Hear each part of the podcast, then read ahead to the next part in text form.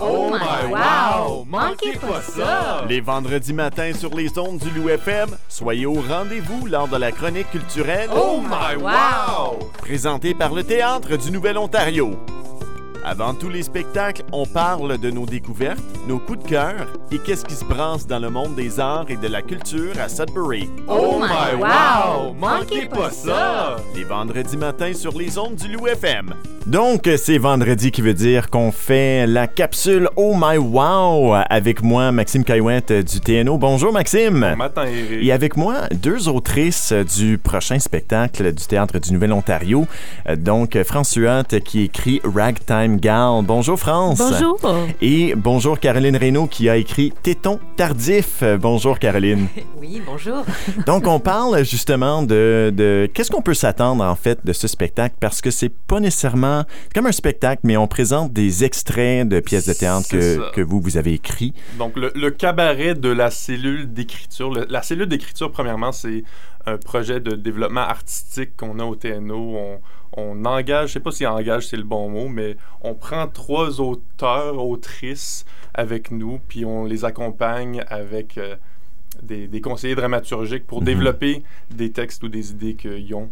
Et euh, cette année, on a France, Caro et Mariana La France, qui n'est pas ici aujourd'hui, Mhm. euh, qui ont développé trois textes. Et dans le cabaret, on va en fait voir trois extraits, donc trois numéros de 20-30 minutes. Et c'est des thèmes assez, euh, disons, assez majeurs. On parle de burn-out, on parle de féminité, de corps, euh, le rapport à soi et à rapport aux autres, euh, toujours dans la perspective féminine.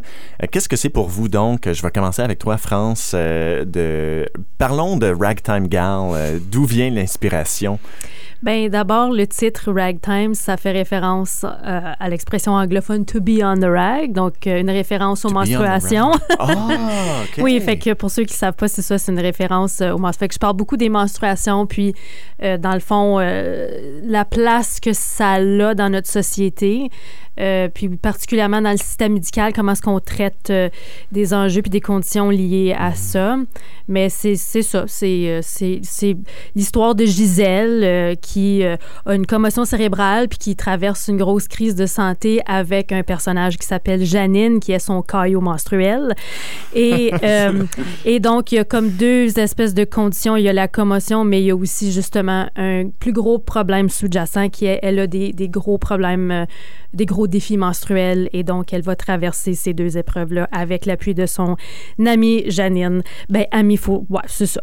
Son, son amie Janine et aussi son ami pour de vrai, pas juste un personnage euh, figuratif, mais son ami Ghislain, euh, qui va être là pour l'appuyer euh, pendant cette période très difficile.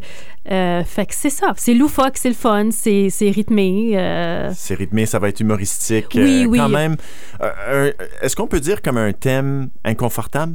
Moi, je me sens inconfortable. Mais peut-être c'est parce que par- parce que c'est peut-être. Ah, J'en connais moins sur cette histoire-là, en fait. Mais c'est l'histoire des menstruations ou les... L'histoire des menstruations. C'est ça, OK, je voulais...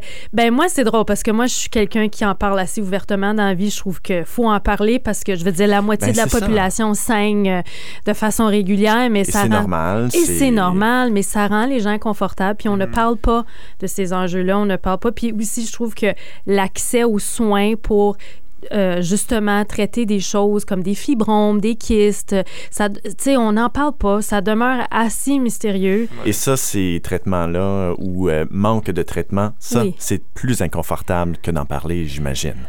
Ben, ça, pour, pour ceux qui le vivent, ou, euh, oui, oui, oui, oui, oui, oui. Puis je pense que j'ai j'ai un désir un peu de péter cette bulle-là, puis qu'on en parle.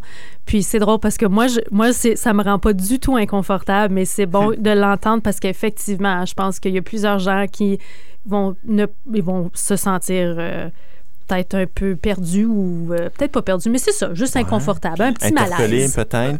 Et euh, téton tardif, alors euh, pratiquement dans le thème, euh, dans le titre aussi, euh, de, de quoi qu'on parle dans téton tardif? Euh, dans le téton tardif, on va parler de téton. Mais plus large que ça, on va parler du sein, pas juste euh, le petit bout qui pointe. Euh, OK. Et euh, ben, comme je le dis dans le titre, en fait, ça part, euh, ça reflète mon, le début de mon histoire personnelle, je me suis inspirée en fait de, de ma vie pour créer ce personnage. Euh, voilà, chez moi, les, les seins sont venus très, très tardivement et puis euh, pas beaucoup. J'ai toujours eu l'impression que un, j'en avais pas, puis après qu'il m'en manquait.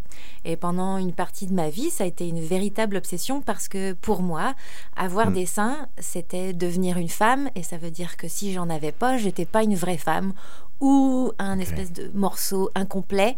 Euh, ce qui a pu rendre euh, les rapports euh, à moi-même, avec les autres, et puis dans la vie, parfois un peu incongru ou compliqué, hmm. ou, juste un peu biaisé par, par, par, par, ce rapport-là avec, avec les seins. Le questionnement chez moi de comment on devient une femme, il est venu quand je suis devenue, quand je suis tombée enceinte.